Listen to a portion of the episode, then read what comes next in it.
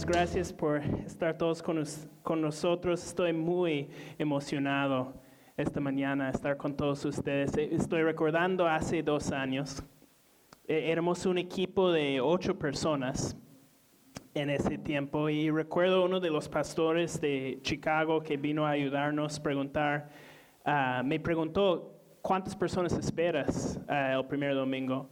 Y yo recuerdo pensando, bueno, considerando el equipo ah, que tenemos, mínimo ocho, es lo que estaba pensando. Entonces ver a, a todas estas caras sonrientes esta mañana me, me emociona un montón. Reconozco la bondad de Dios con nosotros. Él, Él es muy bueno. Ah, y qué mejor manera de celebrar su bondad con nosotros que intentando conocerle un poquito más esta mañana. Entonces les voy a pedir que abran sus Biblias. Vamos a arrancar de frente. como saben, estamos estudiando el Evangelio de Juan, marchando capítulo por capítulo y ahora nos encontramos en Juan 10, empezando en versículo 19. Ah, el texto hoy va a ser 19 a 42 y, quizás te asustas y dices, wow, ese texto es demasiado grande por un sermón, ¿hasta qué hora voy a estar aquí? No, no se preocupen, estoy de acuerdo, es demasiado. Entonces vamos a estar en este pasaje para tres domingos. ¿ya? Entonces, ah, este domingo lo que vamos a hacer es, vamos a hacer un, un estudio como más amplio ah, diría una perspectiva más alta como el avión a 35 mil pies. Ah, y en las dos semanas que vienen vamos a aterrizar un poquito más. Ah, en la semana que viene vamos a enfocar en versículos 27 a 30 y las promesas que se encuentran ahí. Y dos semanas de hoy vamos a enfocar en versículos 30 a 38 y vamos a considerar en más detalle la relación del Padre y el Hijo. Ah, pero hoy día vamos a ver todo el texto porque es realmente todo ah, una experiencia, todo ah, un evento que tiene que ser visto juntos. Entonces, si pueden abrir sus Biblias, si alguien necesita una Biblia, tenemos Biblias atrás o tiene que levantar la mano y alguien te puede alcanzar uno. Y si no tienes Biblia en casa, quisiéramos que lo lleves como un regalo de nuestra parte. Eh, Y no solo porque es nuestro aniversario, eso es nuestra oferta todos los domingos. Ah, pero si pueden abrir el texto y vamos a leerlo juntos. Dice la palabra del Señor. De nuevo las palabras de Jesús fueron motivo de disensión entre los judíos. Muchos de ellos decían, está endemoniado y está endemoniado y loco de remate, ¿para qué hacerle caso? Pero otros opinaban, estas palabras no son de un endemoniado. ¿Puede acaso un demonio abrirles los ojos a los ciegos? Por esos días se celebraba en Jerusalén la fiesta de la dedicación. Era invierno y Jesús andaba en el templo por el pórtico de Salomón. Entonces lo rodearon los judíos y le preguntaron, ¿hasta cuándo vas a tenernos en suspenso? Si tú eres el Cristo, dínoslo con franqueza. Ya se lo he dicho a ustedes y no lo creen. Las obras que hago en nombre de mi Padre son las que me acreditan, pero ustedes no creen porque no son de mi rebaño. Mis ovejas oyen mi voz y yo las conozco y ellas me siguen. Yo les doy vida eterna y nunca perecerán, ni nadie podrá arrebatármelas de la mano. Mi Padre que me las ha dado es más grande que todos, y de, la mano del Padre nadie las puede arrebatar. El Padre y yo somos uno. Una vez más los judíos tomaron piedras para arrojárselas, pero Jesús les dijo, yo les he mostrado muchas obras irreprochables que proceden del Padre. ¿Por cuál de ellas me quieren apedrear? No te apedreamos por ninguna de ellas, sino por blasfemia, porque tú, siendo hombre, te haces pasar por Dios. ¿Y acaso, respondió Jesús, no está escrito en su ley, yo he dicho que ustedes son dioses? Si Dios llamó dioses a aquellos para quienes vino la palabra, y la escritura no puede ser quebrantada, ¿por qué acusan de blasfemia a quien el Padre apartó para sí y envió al mundo? ¿Tan solo porque dijo yo soy el Hijo de Dios? Si no hago las obras de mi Padre, no me crean. Pero si las hago, aunque no me crean a mí, crean a mis obras para que sepan y entiendan que el Padre está en mí y que yo estoy en el Padre. Nuevamente intentaron arrestarlo, pero él se les escapó de las manos. Volvió Jesús al otro lado del Jordán, al lugar donde Juan había estado bautizando antes, y allí se quedó. Mucha gente acudía a él y decía, aunque Juan nunca hizo ninguna señal milagrosa, todo lo que dijo acerca de este hombre era verdad. Y muchos en aquel lugar creyeron en Jesús. Vamos a orar.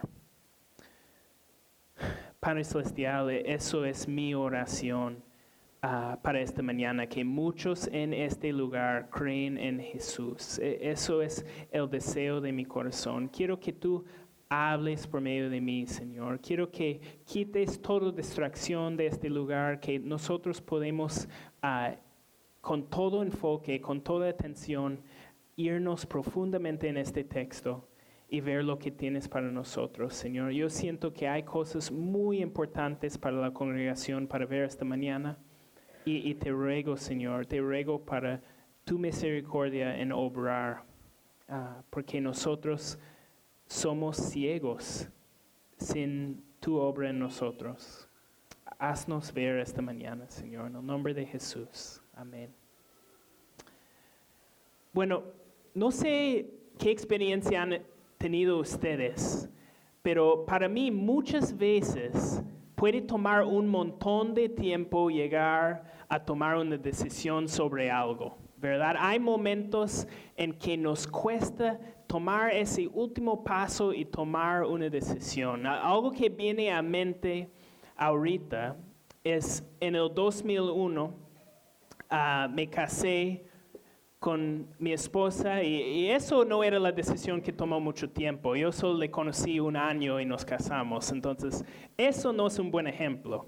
Pero desde el 2001, ah, ella, en mucho amor por su esposo, olvidó de preguntarle cómo era su país y se puso, a, se alistó para ir conmigo al Polo Norte, a, Minnesota, a un, lugar tan frío que se congelan los lagos y los ríos con tanta profundidad y dureza que tú puedes manejar un auto encima de ellos. E, eso era el lugar ah, terrible a donde llevé a mi esposa. Y aún con todo su amor por mí, no tomó mucho tiempo para que ella me pregunta, ¿qué tal si volvemos a Perú? ¿Qué tal si volvemos a Perú? Y nos tomó, tomamos mucho tiempo pensando, intentando decidir que sería bueno volver a Perú o no. Y pasamos por ese tiempo por 11 años. 11 años de decir, vamos, no vamos, qué tal, ah, estamos listos a, sacar a nuestros hijos de sus vidas, de sus escuelas, de volver a otro país. ¿qué, ¿Qué tal sería volver a Perú? 11 años hablando así, hasta llegar al momento en el 2013 en que abrió la oportunidad de enseñar en un colegio que se llama Monterrico Christian School aquí en Lima. Y aún con esa oferta, vimos la oferta, vimos las circunstancias y no podíamos llegar a tomar la decisión hasta que llegó un momento de ahora o nunca. Si, si, no mandamos el correo hoy día y decimos vamos, si no compramos los boletos, si no uh, vendemos nuestra casa. No, nunca va a pasar, es ahora o nunca. hay que tomar una decisión. Y podemos demorar mucho en tomar decisiones, pero llega un momento siempre en que hay que decidir. Hay que decidir. Y he titulado este sermón, Hay que decidir, porque este texto es uno de esos ahora o nunca momentos. Este texto es uno de esos momentos que es ahora o nunca. Como hemos hablado cantidades de veces, el libro de Juan tiene como propósito llevarnos a una decisión de fe en Jesucristo. Juan 20:31 dice, pero estas se han escrito para que ustedes crean que Jesús es el Cristo, el Hijo de Dios, y para que al creer en su nombre tengan vida. Eso es la decisión a que nos lleva el libro de Juan. Pero quizás este texto específicamente no les parece tanto como un ahora o nunca momento. Dicen, pastor, estamos en capítulo 10. Hay 21 capítulos en Juan. E, esto no es un ahora o nunca momento. Tenemos 11 capítulos más para confrontar quién es Jesús y para decidir si realmente es el Hijo de Dios. Pero aunque solo estamos en capítulo 10, la razón que llamo esto un momento de ahora o nunca es porque este texto es el final del ministerio público de Jesús. En la historia de la vida de Jesús, esto es el final del ministerio público de Jesús. Esto es la última vez que Él se presenta a la multitud y declara quién es termina este texto con la salida de Jesús de Jerusalén. Va a Betania para capítulos 11 y parte de 12. Y cuando vuelve a Jerusalén en 12, es para pasar su última semana en Jerusalén antes de su crucifixión. Entonces aquí en capítulo 10 termina su ministerio público. Aquí encontramos sus últimas conversaciones con la multitud. ¿Cómo van a responder? Cuando es su última oportunidad de escuchar a Jesús, ¿cómo van a responder? Ya es hora. Hay que decidir. Entonces, vamos a hablar de eso. vamos a abrir este texto y, ver lo que hay para nosotros. Ah, primeramente quiero hablarles de la manera que está armado este texto. Muchos teólogos han descrito el estilo de narración del libro de Juan como un estilo de un juicio. Hay, hay varios pasajes que siguen un mismo orden. Un juicio de quién es Jesús estos pasajes siguen el mismo orden que siempre es los, judíos llegan con sus acusaciones. Después Jesús responde y al final la gente toma decisiones. Hay una crisis de, decisión. Lo, vemos en texto tras texto. Pasa en capítulo 5, pasa en capítulo 6, pasa en capítulo 8, capítulo 10. Vez tras vez los judíos llegan con acusaciones Jesús responde y después la gente llega a tomar una decisión. ¿Quién es este? Y todos parecen como un juicio. Y como esto es el final de, del ministerio público de Jesús, vemos un resumen de ese juicio aquí. Vemos a Jesús presentando las evidencias de quién es Primeramente, los judíos acusan, Jesús presenta sus evidencias y después la gente tiene que tomar una decisión. Hay que decidir. ¿Y qué evidencias? Para, su juicio, ¿qué evidencias pone Jesús? Primeramente, pone la evidencia de sus palabras. Jesús pone la evidencia de sus palabras. El texto empieza confrontando el tema de las palabras de Jesús. Dice en versículos 19 a 21, de nuevo las palabras de Jesús fueron motivo de disensión entre los judíos. Muchos de ellos decían, está endemoniado y loco de remate, ¿para qué hacerle caso? Pero otros opinaban, estas palabras no son de un endemoniado. Los judíos reconocieron que no se puede ignorar las palabras de Jesús. No se puede ignorar sus palabras. Si yo les digo, la mejor comida en esta tierra es la pizza, ustedes me pueden ignorar. Pueden decir es una opinión personal, no, no hay ninguna razón de ponerlo más importancia que eso. Eh, eh, no es algo a que ustedes tienen que responder. Pueden escucharlo e ignorarlo. Pero cuando en versículo 30 Jesús dice, el Padre y yo somos uno, no lo puedes dejar nomás. Esas palabras requieren una reacción. Tienes que decir, te creo Jesús, o tienes que decir, ¿quién es este loco que se cree Dios? No hay otra opción. Lo vemos en la reacción en 19 a 21, ¿verdad? Unos dicen, está loco de remate, y otros dicen, estas palabras no son de un endemoniado. La gente llega a una crisis, llegan a un momento en que tienen que decidir quién es este y qué son estas palabras. Y veo muy interesante lo que dice el segundo grupo. ¿Qué, dicen? Estas palabras no son de un endemoniado. E, ¿Entiendes el lógico de ellos? Estas palabras no son de un endemoniado. Los locos hablan sonceras. Los locos hablan sonceras, pero Jesús habla pura sabiduría. Cuando, llegan a casa hoy día, si tienes un poco de tiempo libre, abre tu Biblia a Mateo 5 a 7. léelo de corrido. E, es, este pasaje es lo que se llama el Sermón del Monte. Y, este pasaje es puro oro. E, es un tesoro de sabiduría. Te va a renovar la vida si decides aplicarla. Es increíble. ¿Y, cómo termina ese texto?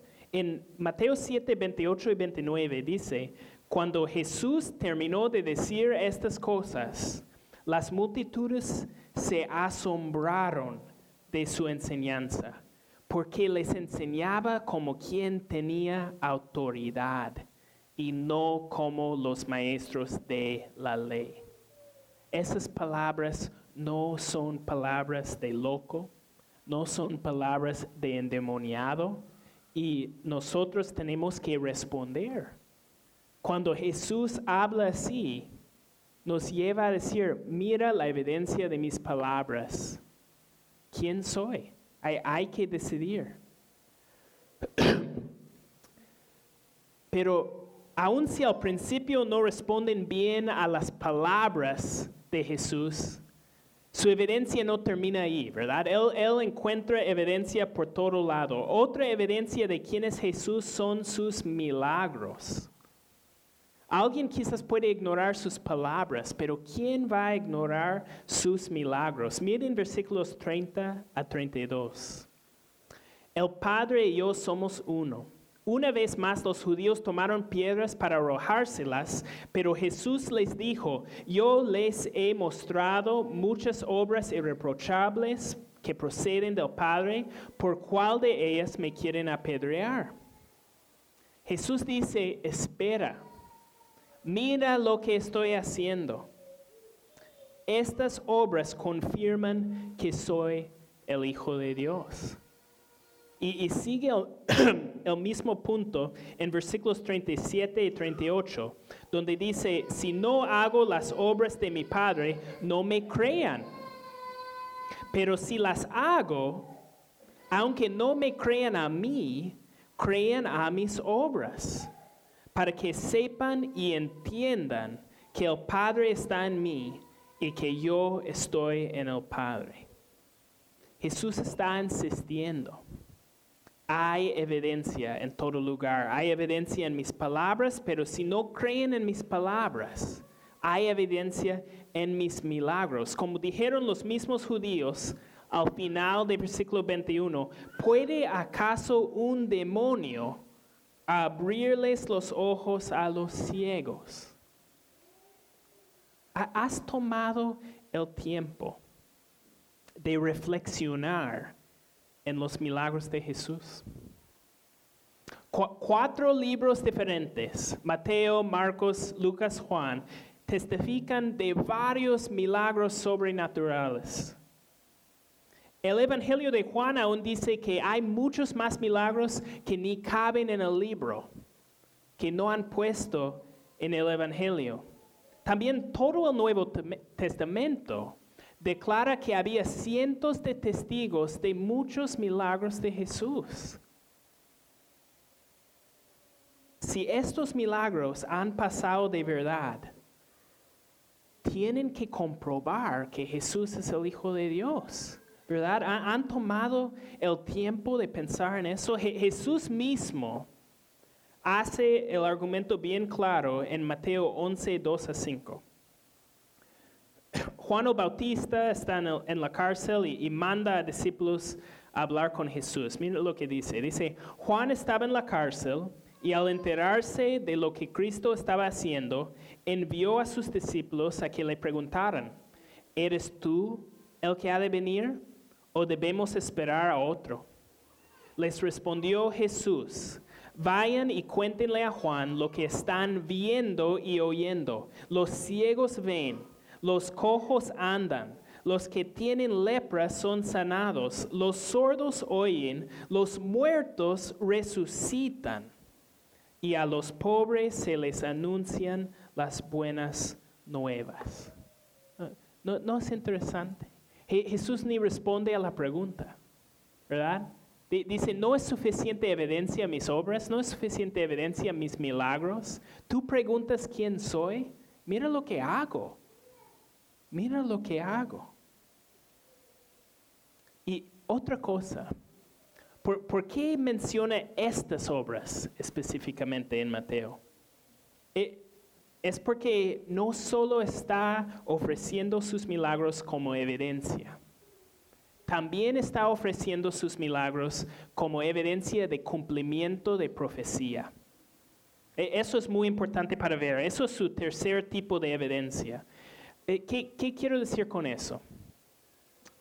El Antiguo Testamento, toda la parte de la Biblia que viene antes de la vida de Jesús, está llena de profecías que predicen la venida del Mesías, el Salvador que Dios va a mandar dos de esas profecías son Isaías 61.1, que dice, el Espíritu de Jehová, el Señor, está sobre mí, porque me ungió Jehová.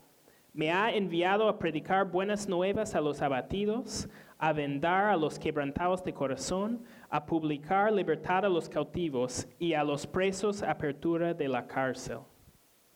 Y Isaías 35, 5 a 6 dice, se abrirán entonces los ojos de los ciegos y se destaparán los oídos de los sordos, saltará el cojo como un ciervo y gritará de alegría la lengua del mudo.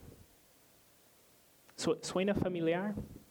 Entonces, cuando Jesús menciona sus obras, en Mateo 11, está declarando, yo soy el Salvador prometido de las profecías yo tengo como evidencia de quién soy que yo cumplo las profecías. ¿Cómo, respondes a eso? ¿Te, ¿Te, da más confianza? Profecías escritas cientos de años antes de Jesús y la vida de Jesús y sus obras las cumplan. ¿Eso no les da más seguridad de quién es Jesús? Y, volviendo a nuestro texto, también toca esa misma evidencia. Mira, Juan 10, 41. Dice, mucha gente acudía a él y decía, aunque Juan nunca hizo ninguna señal milagrosa, todo lo que dijo acerca de este hombre era verdad. E, esto también nos señala que Jesús tiene como evidencia el cumplimiento de profecía porque cuando Juan hablaba de Jesús, hablaba en el contexto de profecías. Cuando Juan hablaba de Jesús, hablaba en el contexto de profecías. Re- Recuerden Juan 1, hace más de un año. Ah, mira lo que dice en Juan 1, 20 a 23. Cuando Juan el Bautista estaba hablando con los sacerdotes, dice, no se negó a declararlo, sino que confesó con franqueza, yo no soy el Cristo. ¿Quién eres entonces? Le preguntaron. ¿Acaso eres Elías? No lo soy. ¿Eres el profeta? No lo soy. Entonces, ¿quién eres? Tenemos que llevar una respuesta a los que nos enviaron. ¿Cómo te ves a ti mismo? Y Juan el Bautista responde, yo soy la voz del que grita en el desierto, enderecen el camino del Señor, respondió Juan con las palabras del profeta Isaías. Juan señala quién es Él por medio de la profecía de Isaías. Se señala que Él es el que declara la, la venida del Señor, el Salvador prometido de las profecías. Nuestro texto dice que todo lo que Juan dijo sobre este hombre era verdad. Y lo que Juan dijo sobre este nombre era, Él es el Mesías, Él es el Salvador prometido. Y, y ahí termina la evidencia. Palabras, milagros, profecías cumplidas. ¿Te, te has convencido? Jesús será el Hijo de Dios, Jesús será el Mesías, el que nos va a salvar de nuestros pecados. Si, si tú eres el juez, ¿qué haces con esta evidencia? ¿Qué haces con esta evidencia? Pero aquí es donde vemos algo muy interesante en nuestro texto. La verdad, al- algo muy interesante aquí es, la verdad es que Jesús no parece muy interesado en convencernos. Si fuéramos los jueces y él el acusado, no parece muy preocupado con nuestra decisión, ¿verdad? Mi- Mira versículos 24 a 27 y considera la actitud de Jesús. Entonces lo rodearon los judíos y le preguntaron, ¿hasta cuándo vas a tenernos en suspenso? Si tú eres el Cristo, dínoslo con franqueza. Ya se lo he dicho a ustedes y no lo creen. Las obras que hago en nombre de mi Padre son las que me acreditan. Pero ustedes no creen porque no son de mi rebaño. Mis ovejas oyen mi voz. Yo las conozco y ellas me siguen. Bueno, bueno, admito que meto un poco mi tono de voz en ese texto, pero considéralo. ¿Esto es su última defensa delante del juez? Solo declara, ya se les ha dicho. Ustedes no creen porque no son mis ovejas. No, no parece un argumento muy apasionado, ¿verdad? No, no parece tan preocupado Jesús en qué va a decir el juez. Pero guarda esa duda por un ratito. No, no la olvidas porque va a llegar a ser muy importante en un ratito. Guarda esa duda de por qué no le importa tanto la decisión del juez. Quiero mostrarles algo más. Mi- Mira versículos 32 a 34. Dice, pero Jesús les dijo, yo les he mostrado muchas obras irreprochables que proceden del Padre. ¿Por cuál de ellas me quieren apedrear? No te apedreamos por ninguna de ellas, sino por blasfemia, porque tú, siendo hombre, te haces pasar por Dios. ¿Y acaso, respondió Jesús, no está escrito en su ley, yo he dicho que ustedes son dioses?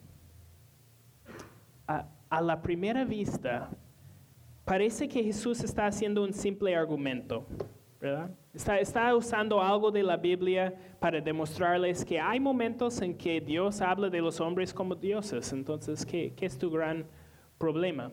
Y, y a la primera vista, como parece como que no cabe tanto, ¿verdad? Porque está diciendo que ustedes son dioses.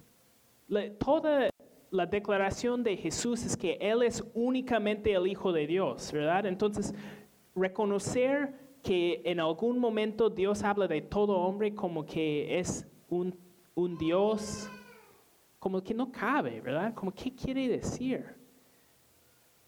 ¿No será que hay algo más que Él nos quiere mostrar con citar ese texto?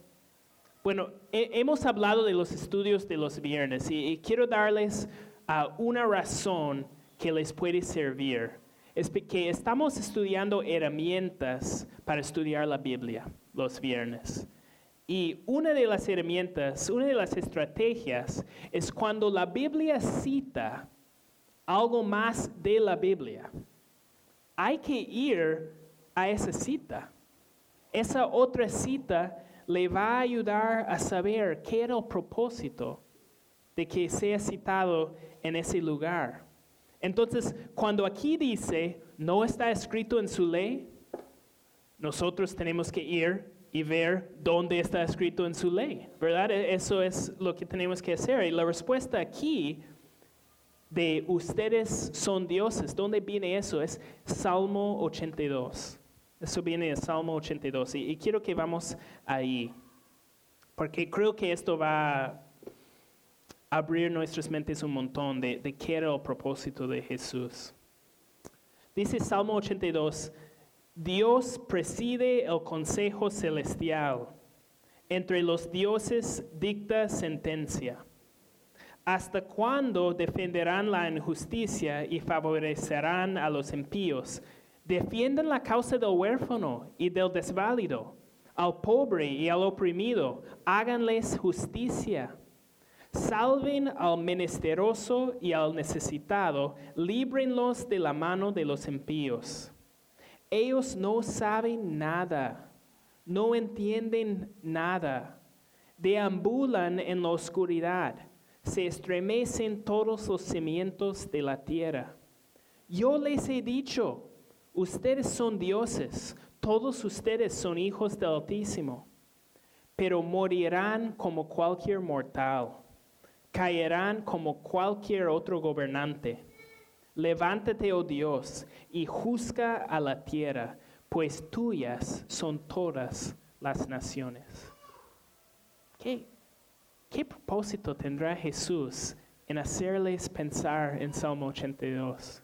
Mira, este salmo está refiriendo a los líderes de Israel y la manera que ellos estaban juzgando mal al pueblo de Dios, la injusticia que ellos estaban cometiendo.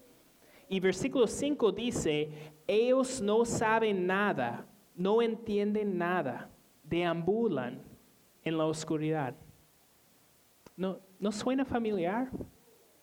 ¿Qué, ¿Qué, dice Juan 10? Ya, ya se lo he dicho a ustedes y no lo creen. Ustedes no creen porque no son de mi rebaño. Ellos no saben nada, no entienden nada, deambulan en la oscuridad. Ahora ustedes son dioses, ya no suena elogio tanto, ¿verdad? Ahora ustedes son dioses, es compararles, identificarles con unos jueces malos, con unos jueces ciegos. Y ahora, con ese contexto, miramos versículo 1 del Salmo 82. Dice, Dios preside el consejo celestial. Entre los dioses dicta sentencia. ¿Recuerda nuestro, nuestra duda? ¿Qué era nuestra duda? Nuestra duda era, ¿por qué Jesús, presentando su evidencia como acusado, no parece tan preocupado de la decisión del juez? Porque él está pensando en Salmos 82.1. ¿Quién es el juez? Dios es el juez. ¿Quién son los acusados? ¿Quién recibe la sentencia? Los hombres. Jesús está recordándoles que la razón que a Él no le preocupa el juicio es porque no es su juicio, es nuestro juicio. Y nosotros no somos los jueces, Dios es el juez. La, la, sorpresa del Evangelio de Juan es que al final nosotros no somos los jueces de la corte. Los jueces, el juez de la corte es Dios y nosotros somos los acusados. Y mira, ya viene el juicio. Ya viene el juicio. Mira, Salmo 82, 6 a 8. Yo les he dicho, ustedes son dioses, todos ustedes son hijos del Altísimo, pero morirán como cualquier mortal, caerán como cualquier otro gobernante. Levántate, oh Dios, y juzga a la tierra, pues tuyas son todas las naciones. Jesús conoce su Biblia. Jesús conoce todas las profecías y no solo las profecías de esperanza, pero también de condenación.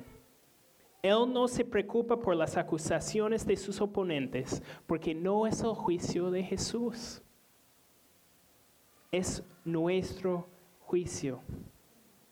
Y, trágicamente, delante del estándar de Dios, todos nosotros probamos indignos ninguno puede pasar este juicio basado en sus obras. nuestra única esperanza es que alguien toma nuestra condenación en nuestro lugar.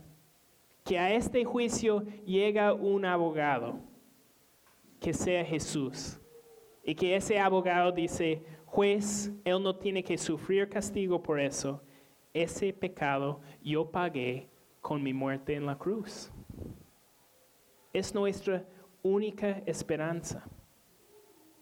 Pero en medio de considerar esa esperanza, no pierdes la seriedad, la gravedad de la condenación. Ese pecado tiene como castigo la muerte. Este juicio no es ningún chiste. Viene con pena de muerte para los que no se rinden a Jesús, para los que no caen a sus pies, a confiar solo en su misericordia, solo les espera muerte. Solo muerte. Entonces, no sé si han llegado a captar el gran punto de este pasaje. Jesús ha puesto todas las evidencias en la mesa. Y es un argumento bien persuasivo. Están sus palabras, sus milagros, las profecías cumplidas. Jesús se presenta como el Hijo de Dios. Pero nosotros, equivocadamente, en toda nuestra arrogancia, nos consideramos los jueces. Nos ponemos delante de la evidencia y queremos tomar nuestro buen, nuestro buen tiempo en tomar una decisión sobre quién es Jesús. Queremos pensar muy bien sobre quién es. Pero una de las tragedias cuando nos consideramos los jueces es que perdemos la, la urgencia del momento. ¿verdad? Cuando nos consideramos los jueces, decimos, bueno, el acusado esperará, ¿verdad? Mientras tomo mi decisión. Pero el mensaje de Juan, el mensaje de Jesús, citando Salmo 82, es que la sentencia viene. Cuando uno es el acusado, la sentencia viene. Ya, ya no hay ah, un tiempo indefinido para tomar una decisión. Va a llegar el día de la sentencia para los acusados. Y, quizás el texto nos puede ayudar una vez más a entender la urgencia de nuestra decisión. Uh, miren versículo 40. Dice, volvió Jesús al otro lado del Jordán, al lugar donde Juan había estado bautizando antes, y ahí se quedó. Entonces, ¿qué pasa? Termina su conversación, termina de presentar las evidencias. ¿Y qué hace? Sale de Jerusalén y vuelve al sitio donde empezó su ministerio. El ministerio de Jesús empezó llegando al otro lado del río Jordán y siendo bautizado por Juan el Bautista. Y allí empieza su ministerio. Y aquí, terminando su ministerio público, vuelve al sitio donde empezó. Pu- Pudiera ser que Jesús nos está ofreciendo un tipo de, de simbolismo en este versículo. Ya ha hecho su tour. Ya ha hecho su tour, ha presentado su evidencia y la respuesta de la gente ha sido, la mayoría no, no creemos. No, no, no creemos que eres el Hijo de Dios. No estamos dispuestos a creer en ti. Entonces, volviendo a donde él empezó, está diciendo, ya, ya terminó. Ya, ya solo falta condenación nomás. No, no hay nada más que esperar. Yo ya voy a guardar, ah, guardar mi, mi- mis armas y, ya descanso, porque ya, ya, he, ya he ofrecido la evidencia que, que les iba a dar. Ah, yo recuerdo muchas veces, yo, yo iba a unos campamentos de jóvenes ah, cuando estaba en la secundaria y había un predicador que venía a muchos de ellos y tenía una historia que siempre me impactaba ah, y creo que tenía un impacto muy especial para jóvenes, que era, dijo que había una vez, y ojalá que estoy recordando la historia correctamente, pero había una vez en que él estaba compartiendo el Evangelio, compartiendo el plan de salvación con un par de jóvenes. Ah, y ellos lo escucharon con mucho respeto y dijeron, ah, wow, eso es muy interesante, muy per- ah, me persuade mucho, pero no estoy listo. Ya, ya tengo, tengo, soy joven, tengo mucha vida para vivir y no, no estoy listo a, a dedicarme a Dios. No, no es el tiempo. Y este predicador nos contó que esa misma noche esa pareja tuvo un accidente automóvil y murieron.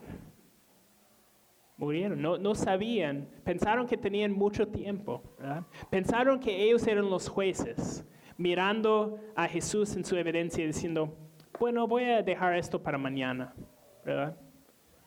Pero la Biblia nos enseña que no somos los jueces, somos los acusados. Por eso titulé el sermón Hay que decidir, porque cuando somos los acusados, la sentencia viene, listos o no, y nosotros tenemos que tomar una decisión. Qui- Quizás algunos de ustedes tienen desde enero de 2017 viendo al Evangelio de Juan con nosotros, escuchando estos sermones, escuchando semanalmente el propósito de Juan, crean que Jesús es el Cristo, el Hijo de Dios, y para que al creer en su nombre tengan vida. Pero algo los detiene. Algo los detiene de tomar una decisión firme de seguir a Cristo. Anoche conté una adivinanza a mi sobrino de, de nueve años, a uno que había leído, y decía, le dije, habían tres ranas en la hoja de, de, nenuf- de núfar, ¿no? De nenúfar. Una rana decide saltar. ¿Cuántos se quedan? Y mi sobrino es muy listo para estas cosas. Y él me dijo, tres. Y yo dije, pero si uno decidió saltar. Y él dijo, decidió saltar. No es lo mismo que saltar. ¿Verdad? Decidir saltar no es lo mismo que saltar. En el contexto de tu vida espiritual, ¿qué significa saltar? ¿Verdad? ¿Qué significa saltar? Y para darles una explicación simple, yo diría, significa que tomas la decisión de confiar en Cristo, que Él murió por tus pecados, que te ha comprado una nueva vida transformada. Si- significa que te arrepientes de tus pecados y entregas autoridad sobre toda tu vida a Jesús.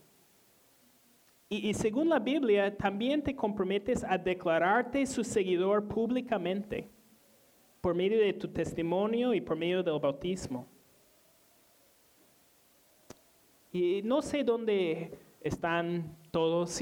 Con ser una iglesia nueva, muchos llegan ya confiando en Jesús, ya, ya bautizados, y eso está bien. Pero, pero si, si no has tomado el paso de bautizarse, si no has tomado el paso de decir, yo voy a seguir a Jesús con mi vida, ¿cuándo? ¿Verdad? Hay que decidir. Hay que decidir. No es lo mismo decidir algo mentalmente que hacer algo, ¿verdad?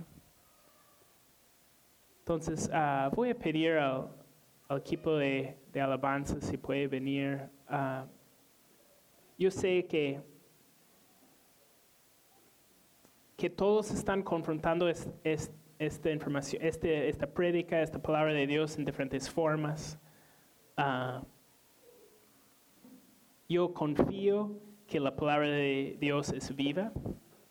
Entonces yo confío que puede tener Dios algo que decirles, sea que sean creyentes firmes por décadas o que sea que hoy día mismo quieren tomar la decisión de seguir a Jesús. Pero eh, quiero darles e- este momento de meditar, ah, de pensar en, en quién es Dios y la responsabilidad de nosotros de tomar una decisión.